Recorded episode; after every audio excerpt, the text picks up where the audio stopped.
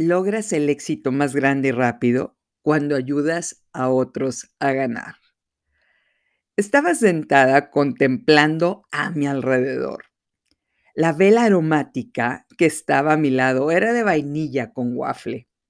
Aunque no la tenía prendida, podía respirar su aroma. Necesitaba ese olor dulce. Me esperaba un largo, largo día, de los que tengo que optimizar mi tiempo al 100% desde la mañana. Tenía que dejar a mis hijos a la escuela, después ir al Palacio de Justicia de mi ciudad a ratificar una demanda contra quien resultara responsable por estar suplantando la identidad de mi empresa y mi nombre. Un asunto que me tenía algo molesta. Del mismo tipo de molestia que cuando me encuentro perfiles falsos de Instagram míos o de mi podcast, y estos les están solicitando dinero a las integrantes de esta comunidad porque supuestamente tuve un accidente y necesito que me depositen en un OXO. Luego de demandar a los suplantadores de identidad, tenía que ir a trabajar. Tenía una junta con los colaboradores de mi empresa. Después tenía que ir a comer en cinco minutos e ir por mis hijos para llevarlos a partidos. Para terminar el día con la lengua de fuera tirada en mi cama a las 9.30 de la noche. Mi mente prendió un letrero luminoso diciendo, pareces abuelita. Iba a ser un día ajetreado y mi energía se agota. No lo puedo evitar. Estaba sentada en el cuarto de mis hijos viéndolos pelearse. Uno de ellos no quería prestarle los tenis de básquetbol al otro. No entendí por qué. Él odia esos tenis. Pero él seguía diciendo que no se los iba a prestar. Le dije, tú no has usado esos tenis nunca. A tu hermano sí le quedan y los quiere usar. ¿Qué pierdes prestándoselos? No te gustan nunca los has usado. Mi hijo me respondía, son míos. Y continué preguntándole, ¿qué pierdes si se los prestas? Pero mi hijo seguía en su trance raro. Me dijo, ¿por qué tiene que ganar él y yo perder? Le pregunté, ¿qué tienes que perder? Me respondió, mis tenis, los cuales no usas no te gustan y ya no te quedan. Pasamos cinco minutos más en este pleito hasta que les dije que era hora de irnos a la escuela. Yo tenía otros asuntos que resolver aparte de la propiedad de los tenis. Y bueno, cuando íbamos en la camioneta, decidí hacerles entender sobre la muy peligrosa inercia de hacer perder que algunas veces tenemos en nuestras vidas. Les conté la fábula de los cangrejos mexicanos. Ya había contado esta historia en el episodio del equilibrio de Nash y la mencioné en el episodio anterior. Pero aquí va de nueva cuenta, para acordarnos de la fábula. En un muelle había tres canastas con cangrejos. Dos de las canastas estaban tapadas y la tercera no tenía tapa. Un turista llegó a preguntar por los cangrejos en estas tres canastas. Le respondieron que los atraparon en el mar. En la primera canasta había cangrejos japoneses. Se dieron cuenta que cuando los pusieron en la canasta para venderlos, estos cangrejos trabajaban en equipo para salir de esta. Se acomodaban como pirámide y poco a poco lograban escapar todos ellos. Por eso les pusieron una tapa encima de la canasta, para que no escaparan. Estos cangrejos japoneses sabían trabajar en equipo. Los cangrejos americanos se comportaban igual que los japoneses, por eso también los tuvieron que tapar. Cuando el turista señaló la tercera canasta y preguntó por qué esta no estaba tapada, le respondieron que en esa canasta estaban los cangrejos mexicanos. no los tenían que tapar, porque ellos no se escapaban. Cuando el primer cangrejo hacía el intento de salir, los demás cangrejos lo jalaban. Así se comportaban estos cangrejos como forma de vida. Todos querían ganar primero o no cooperaban. Fábula que duele, pero tiene una enseñanza acerca de la importancia de colaborar como sociedad o como familia. Mis hijos se mantuvieron en silencio. Creo que este ejemplo no fue suficiente para mostrar mi punto. Así que les conté otra historia, la cual nos muestra el punto de lo que hablaremos el día de hoy. Aquí va. Un hombre, llamémosle Juanito, era un ranchero buena onda, pero estaba pasando por un momento difícil económicamente hablando. Juanito tenía un rancho con muchas vacas, pero no tenía toros. Sin toros, las vacas no podían tener becerros. Juanito fue a pedirle prestado al ranchero vecino un toro porque no tenía dinero para comprar uno. El ranchero vecino era un hombre de buena voluntad, por lo que se lo prestó. Pero el hijo de este ranchero era un hombre raro. El hijo del ranchero, o sea, el ranchero raro, fue con Juanito y le dijo, regrésame el toro de mi papá. Eres un sinvergüenza por habérselo pedido. Iba en la mañana, a mediodía y en la noche a gritarle a Juanito que no tenía derecho a pedirles un toro. Juanito le respondía, ¿me lo prestó tu papá? Te lo regreso en un par de semanas. El ranchero raro le respondía, regrésame al toro, es de mi papá. Fue tanta la insistencia de este hombre que Juanito finalmente regresó al toro tres días después. Le pregunté a mis hijos quién tenía razón en esta historia y dieron sus opiniones en voz alta hasta que llegaron a la conclusión de que Juanito debió haber pagado por el toro, aunque solo estuviera unos días en su rancho. El ranchero raro tenía razón. No era justo que se lo haya llevado gratis. Era lo justo. Para ellos era una cuestión de justicia. Juanito estaba ganando y el ranchero y su hijo raro estaban perdiendo y les hice una pregunta clave. ¿Qué perdían el ranchero y su hijo raro al prestarle a Juanito el toro? Es decir, Juanito se llevó el toro para que se hiciera novio de las vacas y pudiera tener becerritos. Un toro puede buscarse varias novias en el día. A lo que mi hija respondió, Dios me salve de encontrarme a un hombre como ese toro. Le respondí, Dios te salve. Y continué. En los días en los que el toro estuvo en el rancho de Juanito, 20 vacas quedaron embarazadas. Les dije, ¿qué tenía que perder el raro si le prestaba el toro a Juanito por dos semanas? Nadie me contestó la pregunta. Yo respondí, no perdía nada. Pero el raro pensó que si Juanito ganaba, él perdía. Pensó como los cangrejos mexicanos de la canasta. Le dije a mi hijo, tú no usas esos tenis. Estaban nuevos en tu closet. Pero en el momento en que tu hermano los quiso, pensaste que tú estabas perdiendo si se los prestabas. No es así. Y tu razonamiento fue, ¿por qué él tiene que ganar? en lugar de que tengo que perder. Prestárselos y dejar que la vida te lo recompense de otras formas es una forma inteligente de pensar. Me di cuenta de que estábamos a unos minutos de llegar a la escuela. Les dije a mis hijos que esa historia era real. ¿Querían saber qué pasó años después? ¿Qué es lo que pasa cuando no exigimos una recompensa inmediata en nuestras vidas? Me respondieron que sí.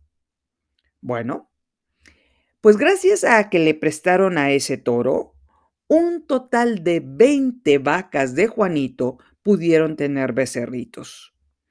Y Juanito pudo vender suficiente leche para comprar varios toros, por lo que las 20 vacas se le multiplicaron a 100 vacas. Y con el dinero de vender leche y vacas, siguió sumando. Un día contó mil vacas y luego diez mil cabezas de ganado. Juanito se convirtió en un ranchero billetudo con muchas vacas y muchos toros. Cinco años después, el ranchero raro tuvo un accidente y chocó. Lo metieron a la cárcel porque no pudo pagar lo que destruyó con su camioneta y lo perdió todo. Su rancho, sus vacas y hasta sus amigos. ¿Cuál fue su sorpresa? Todos los sábados y los domingos, Juanito le llevaba tacos para comer a la cárcel, le llevaba artículos de higiene personal y el periódico para que lo leyera. Juanito también le llevaba dinero y cuando el raro salió de la cárcel, Juanito fue por él, le dio un abrazo porque volvió a ser un hombre libre, lo llevó a su rancho y le regaló 20 vacas y toros para que empezara de nuevo. Juanito fue el único hombre que lo ayudó en su momento más vulnerable. ¿Por qué? Porque el papá del ranchero raro ayudó a Juanito en su momento más vulnerable. Ahora, viendo lo que pasó en el futuro, les volví a preguntar a mis hijos, ¿qué perdía el ranchero raro con prestarle a Juanito más días a ese toro? Se quedaron en silencio. Les dije, si tu vecino gana, no significa que tú pierdes. No es un juego suma cero. Si tu vecino gana 10 pesos, no significa que tú pierdes 10 pesos. Si tu hermano gana unos tenis, no significa que tú los pierdas. En cinco años le puedo comprar a tu hermano unos tenis que le quedan grandes y te los voy a dar a ti. El día en que permitamos que los demás sumen sin esperar a cambio una recompensa inmediata, es el día en el que todos vamos a poder salir de la canasta ayudando al cangrejo de abajo para que suba, pero también ayudando al de arriba para que lo logre. El campo de siembra del karma es sencillo. Lo que hayas plantado, tarde o temprano vas a cosecharlo. Sean ustedes bienvenidas al episodio 68 de Se empieza de cero. Muchísimas gracias por ser parte de esta comunidad que todos los días crece y evoluciona. Muchas gracias por seguir escuchando estas historias que tienen como propósito el lograr salir adelante. El día de hoy hablaremos de un concepto que los economistas llamamos juegos no cooperativos. En específico, el juego suma cero. Es decir, sumar cero. En pocas palabras, para que ganes, alguien tiene que perder. Ejemplo clásico. Estás con una amiga en la mesa, se toman una copa de chardonnay y en la plática deciden tirar los dados que hay en la mesa. La que tire el número mayor gana un peso. Tú tiras un 12, tu amiga tira un 6. Ganaste tú un peso y tu amiga perdió un peso. Más uno menos uno igual a cero. Suma cero. Lo que alguien gane es lo que la otra va a perder. Estimada comunidad, Permítanme presentarles el séptimo infierno de nuestras vidas. Decisiones que suman cero. Y hay veces que pensamos que la vida es como el juego de dados. Para yo sumar un peso, alguien tiene que perder un peso. O si alguien suma uno, es porque nosotros estamos perdiendo. Unos tenis, por ejemplo. Sin embargo, el mundo no funciona así y lo platicamos en nuestra historia de Juanito y el toro. El ranchero vecino y su hijo raro no tenían nada que perder prestándole al toro a Juanito. Pero una mentalidad de si tú ganas, yo también tengo que ganar, es la que está evitando que los cangrejos salgamos de la canasta. Para el ranchero raro, que alguien sume es que él está perdiendo. ¿Qué necesitamos hacer? Dejar de sumar cero. Que el primer cangrejo salga de la canasta.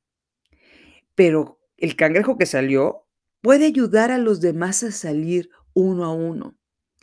Si se queda un último cangrejo que ayudó a subir a todos y no saben qué hacer, le pueden ir a preguntar a los cangrejos japoneses cómo rescatar a su último hombre. Estos vatos asiáticos trabajan en equipo porque tienen configurado en su mente sumar. Ellos tienen la respuesta para que todos salgan de la canasta. La recompensa que recibimos cuando alguien más gane no tiene que ser inmediata. Ni siquiera tiene que haber recompensa. Si en lugar de preguntarnos, ¿qué gano si ayudo? Nos podemos preguntar, ¿qué pierdo si ayudo? Les aseguro que le van a poner una tapa a nuestra canasta de cangrejos. Para clarificarlo, el día de hoy hablaremos de la película El Gladiador, que espero que ya hayan visto, en especial al guapote de Russell Crowe. La película de Gladiador fue estrenada en el año 2000 y ganó cinco Óscares.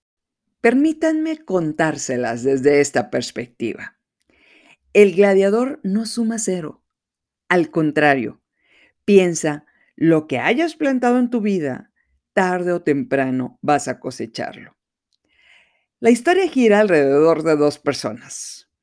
Máximo Décimo Meridio, general del ejército romano, el cual es Russell Crowe, y su enemigo, un hombre llamado Cómodo, el hijo del emperador romano. Los nombres de los personajes nos ayudan para nuestra historia. Máximo siempre suma al máximo para los demás. Pero el cómodo, a ese le da fatiga sumar a los demás. El general Máximo lo tiene todo. Es hispano, es guapote, inteligente, valiente, habilidoso y estratega. La película empieza con nuestro general guapote caminando en Germania, viendo al horizonte con cara de sobrado con los soldados romanos de su ejército hincándose a su paso. Se hincan por respeto, no porque lo deban hacer. Están a punto de empezar una batalla contra las tribus rebeldes germánicas. Máximo les da un discurso a sus soldados para ganar.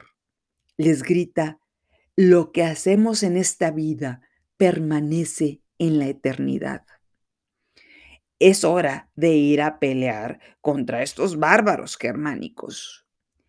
Y empieza la batalla entre los soldados romanos y las tribus germánicas.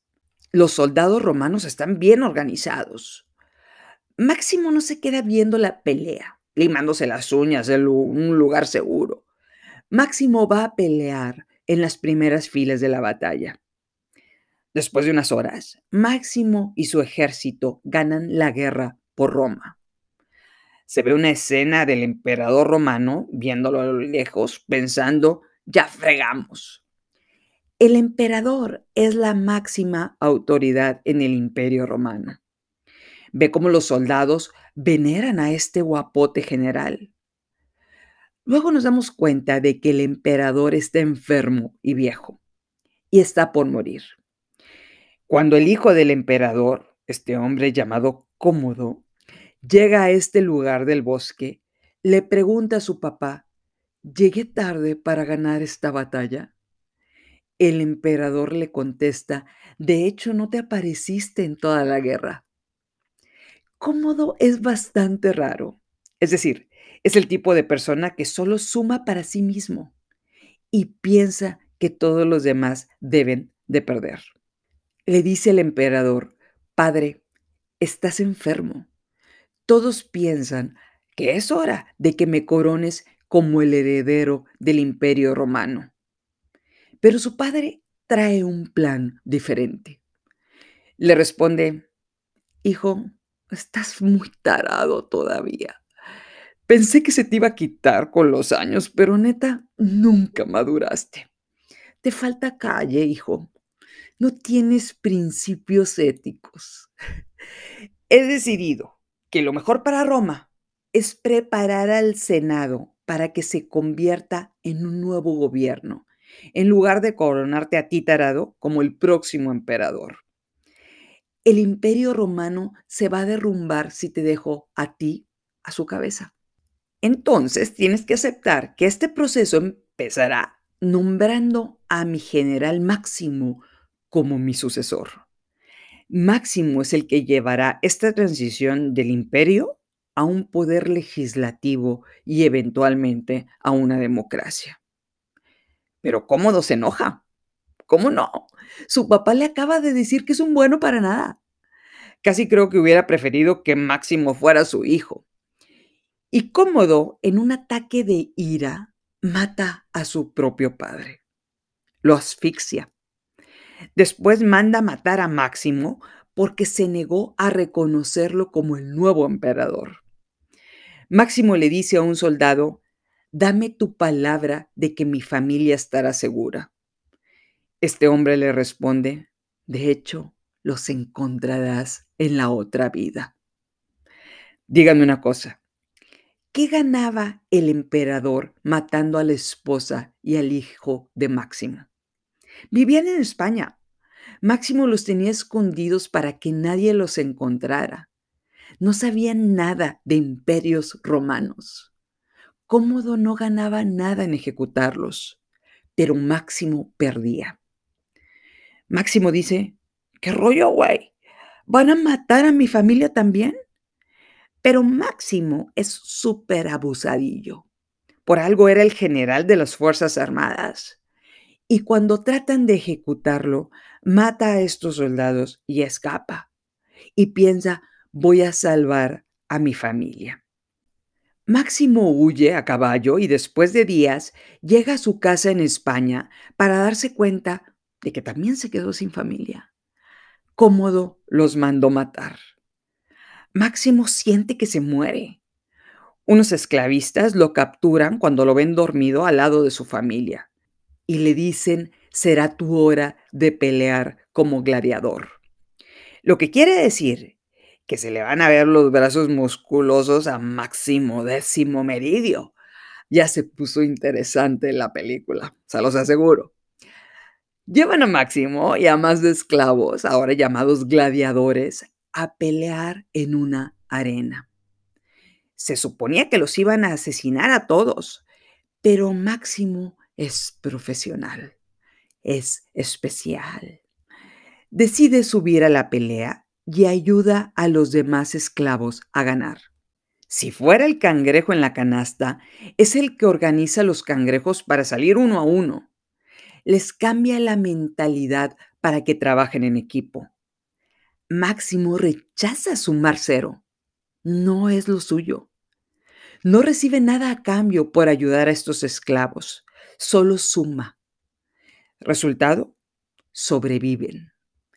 Para la siguiente pelea sale Máximo caminando con cara de sobrado en medio de todos los esclavos, los cuales bajan la cabeza con respeto cuando pasa enfrente de ellos. Lo llaman el español. Máximo sale a la arena con una espada, le avientan pétalos de rosas, baja la cabeza frente a los gladiadores contrarios en señal de respeto y se enfrenta solo contra varios gladiadores en la arena y los mata a todos uno por uno. Después de acabar con todos, le grita al público, ¿eso quieren ver? ¿Quieren ver muerte? ¿Ya tuvieron suficiente? Pero el público lo aclama, le gritan, español. Español, español. El esclavista le dice, eres bueno español, pero podrías ser magnífico. Gánate al público y podrás ganar tu libertad. Quiero que sepas que nos dirigimos al Coliseo romano porque murió el emperador y su hijo cómodo es la nueva autoridad. Y reanudó las batallas en el Coliseo. Nota aparte. ¿Por qué Cómodo hizo que se reiniciaran las batallas en el Coliseo? Respuesta, para distraer a la población y poder disolver al Senado, para quitarles el poder a estos hombres ancianos. Digamos que Cómodo piensa, ganaré yo y perderán los senadores. Es el camino de cualquier dictador para acabar con la democracia. Cómodo sumaba cero, es decir, Cómodo ganó el imperio matando a su padre. Ganó el ejército de Roma mandando matar al general. Gana popularidad con estas peleas de gladiadores para acabar con el Senado y ser el poder absoluto. El poder absoluto se llama dictadura. El respeto que las personas sienten por máximo se llama liderazgo. El poder de un dictador se llama autoridad. Y hay una gran diferencia entre ambos. Bueno, siguiendo con la película. Llegó el día en que Máximo luchará en el Coliseo romano se pone una máscara tipo casco para que nadie lo reconozca. Salen una docena de gladiadores y se presentan frente al emperador a lo lejos. Máximo oye un silencio a su alrededor y les dice a sus acompañantes, lo que salga por esas puertas es mejor enfrentarlo juntos. Tenemos mayores probabilidades de sobrevivir alguien estuvo listado en el ejército. Un gladiador le responde que él, que de hecho sirvió bajo sus órdenes. Entonces Máximo le dice, tú me ayudarás.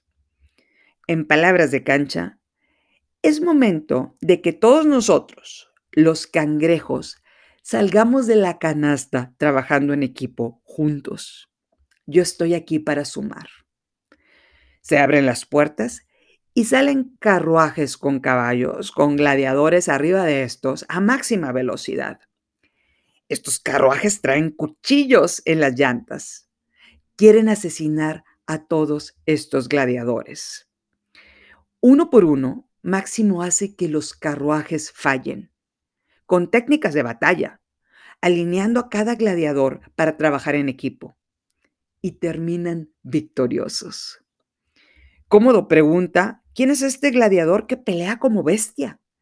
Y quiere ir a conocerlo. Cómodo baja a la arena, vestido como emperador, custodiado por soldados, y dice, me han hablado de ti, español. Quítate la máscara y dime tu nombre. Pero Máximo lo ignora y se da la vuelta. Cómodo le dice, ¿cómo te atreves a darme la espalda, esclavo? Quítate la máscara y dime tu nombre. Máximo, de espaldas, lentamente se quita la máscara, voltea y le dice, mi nombre es Máximo décimo Meridio, comandante de los ejércitos del norte. Otro comandante de los ejércitos del norte. General de las legiones del Félix fiel servidor del emperador, el verdadero emperador, tu padre, padre de un hijo asesinado, marido de una esposa asesinada, y me vengaré de ti en esta vida o en la que sigue. Amenazó a Cómodo, alto y en directo. Pero ¿qué pasa cuando te dedicaste a sumar sin pedir nada a cambio?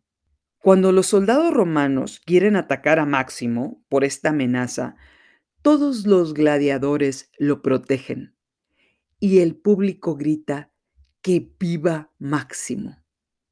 Se convierte en el nuevo héroe del imperio, el nuevo líder del pueblo, aunque no sea la autoridad. Hay una nueva pelea en el Coliseo. Máximo gana y el emperador le ordena matar a su contrincante. Pero Máximo lo desaira. Y cuando el público ve que Máximo desobedece a Cómodo, le gritan Máximo el misericordioso. Y de nuevo aplauden su nombre. Y no solo eso, abuchean a Cómodo. Llega la batalla final. Cómodo decide ir a enfrentar a Máximo en el Coliseo porque sabe que Máximo es el héroe y el líder del pueblo romano. Es una amenaza a su autoridad solo por respirar. Pero antes del combate uno a uno, lastima a Máximo con un cuchillo. Máximo sabe que va a morir por esta herida. Entonces pelea con todo lo que tiene y desarma a Cómodo. Y aquí viene el momento clave de la película. En su momento más vulnerable, Cómodo les grita a sus fuerzas armadas que le avienten una espada para seguir combatiendo contra Máximo. Pero ¿qué pasa cuando Máximo les ha sumado a todos en su vida y Cómodo hizo que todos perdieran? En palabras de este podcast, ¿Qué pasa cuando Máximo era el cangrejo que organizaba para que todos salieran de la canasta y Cómodo era el que jalaba a todos para que nadie saliera? En su momento más vulnerable, los soldados rechazan a Cómodo, a su jefe, al emperador de Roma. No le avientan la espada para que pueda ganar la pelea contra Máximo. Máximo gana la pelea, pero muere de la herida anterior que le hizo con el cuchillo. Cuando Máximo cae, todos los soldados y los senadores cargan el cuerpo de Máximo y le rinden homenaje. Y dejan el cuerpo de Cómodo tirado en la arena. Nadie lo voltea a ver. Como el caso de cada dictador que termina perdiendo la autoridad. Como el caso de cada persona que solo se dedicó a restar en su vida, aunque no le costara nada sumar. Conclusión, lo que hacemos en esta vida permanece en la eternidad, dijo Máximo Décimo Meridio. Es decir, ayudar a los cangrejos de la canasta a salir a veces no nos cuesta nada y les aseguro que en nuestro momento más vulnerable se aparecerá la magia de haber sumado a todo a nuestro alrededor. Alejarnos conscientemente del juego suma cero es la decisión más importante que podemos hacer en nuestra vida. Pero primero, hay que poner atención a cada decisión que nos manda la vida para decidir cambiar nuestra mentalidad con un primer paso. Y la pregunta que nos podemos hacer es, ¿Qué pierdo con sumar? Ya para cerrar este episodio, les quiero contar que venía manejando la camioneta y le pedí a mi hija que me ayudara a leer los mensajes de Instagram que tenía pendientes. Mi hija empezó a leer uno de ellos y verdaderamente nos dejó a todos impactados este mensaje. Aquí va. Hola Estivalis, mi nombre es Lisbeth soy profesora de educación especial. He trabajado por 21 años para el gobierno del Estado de México. Soy persona salariada y por muchísimo tiempo mi visión de lo que podía lograr financieramente hablando fue extremadamente rígida. Provengo de una familia de recursos económicos bastante escasos Recuerdo claramente cómo nuestra situación económica se volvió precaria al terminar el sexenio de Salinas de Gortari y así se mantuvo por décadas, por casi dos décadas. Me hubiera encantado conocer antes lo que mencionas en tu podcast para abrir mi mente a más posibilidades, pero dicen que el hubiera es el pasado perfecto de me atarante. Malamente pensé por años que mi situación económica dependía única y exclusivamente del salario que percibo. Qué equivocada estaba. Y francamente, pasé por una etapa en la que me sentí una tonta por no ver más allá.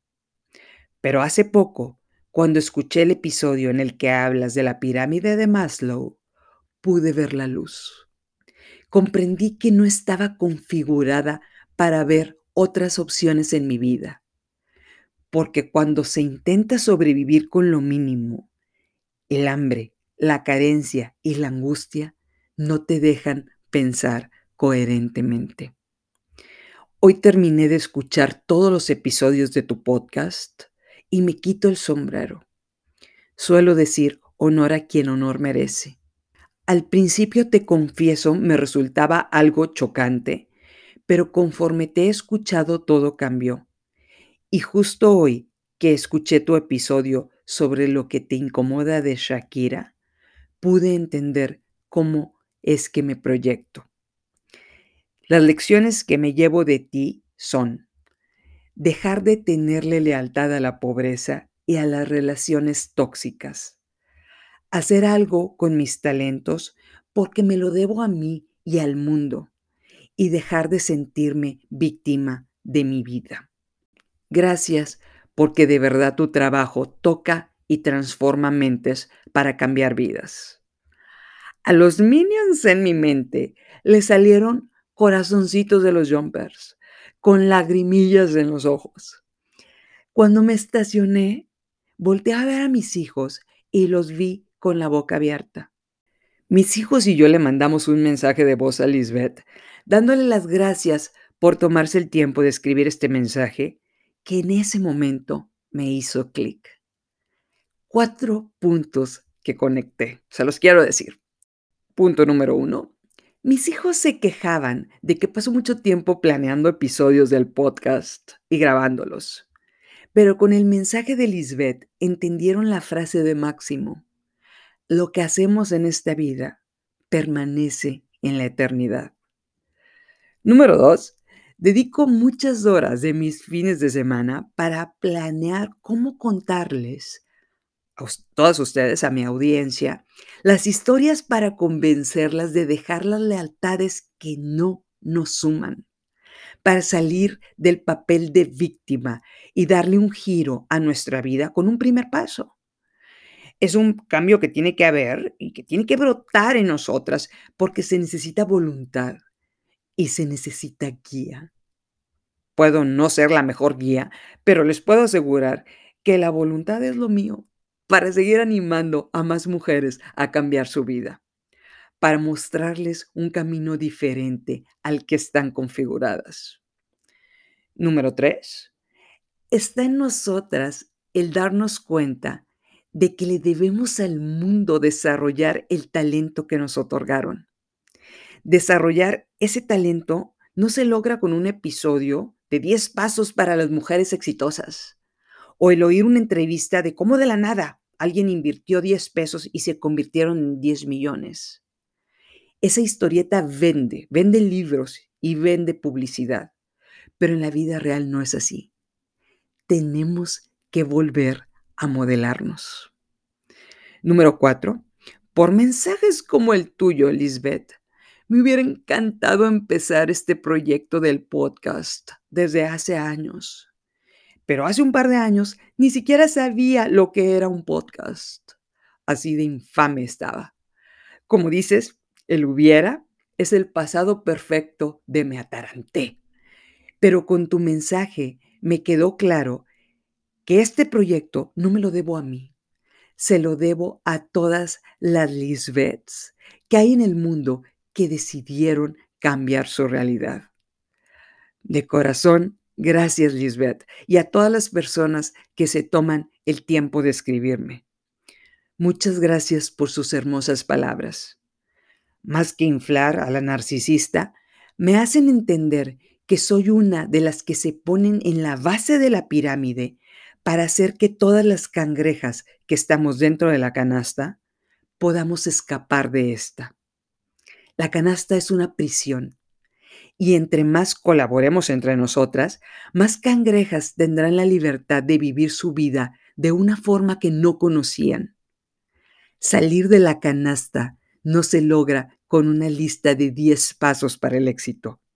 Se logra modelándonos y modelando a todos los cangrejos a nuestro alrededor. Me queda claro por qué comparten este podcast a sus amigos y a sus familiares. El modelarnos y modelar a todo a nuestro alrededor requiere de un trabajo como comunidad. Lo que me suma te suma. Lo que te suma, me suma. Mil gracias, Lisbeth Ángeles, por tu hermoso mensaje que llegó en un momento importante para mí, porque me estaba preguntando qué estaba haciendo para restarle al mundo, para tener que lidiar con problemas de suplantación de identidad. Me estaba enfocando en lo poco negativo en lugar de enfocarme en lo mucho positivo. Mil gracias a cada persona que escucha este podcast y suma para cambiar su realidad. En palabras de Máximo Décimo Meridio, lo que hacemos en esta vida permanece en la eternidad. Lo que hayas plantado, tarde o temprano vas a cosecharlo. A continuación, un episodio adicional. No lo olvides, estamos juntas en esto. Juntas salimos de la canasta hacia una nueva realidad. Cada que enfrentemos una decisión, en lugar de pensar qué gano con hacerlo, pensemos qué pierdo con ayudar. No todos los resultados suman cero. Les aseguro que eventualmente, en nuestro momento más vulnerable, aparecerá frente a nosotras la magia de haber sumado en la vida de los demás. Soy Estivalis Delgado y esto es Se empieza de cero.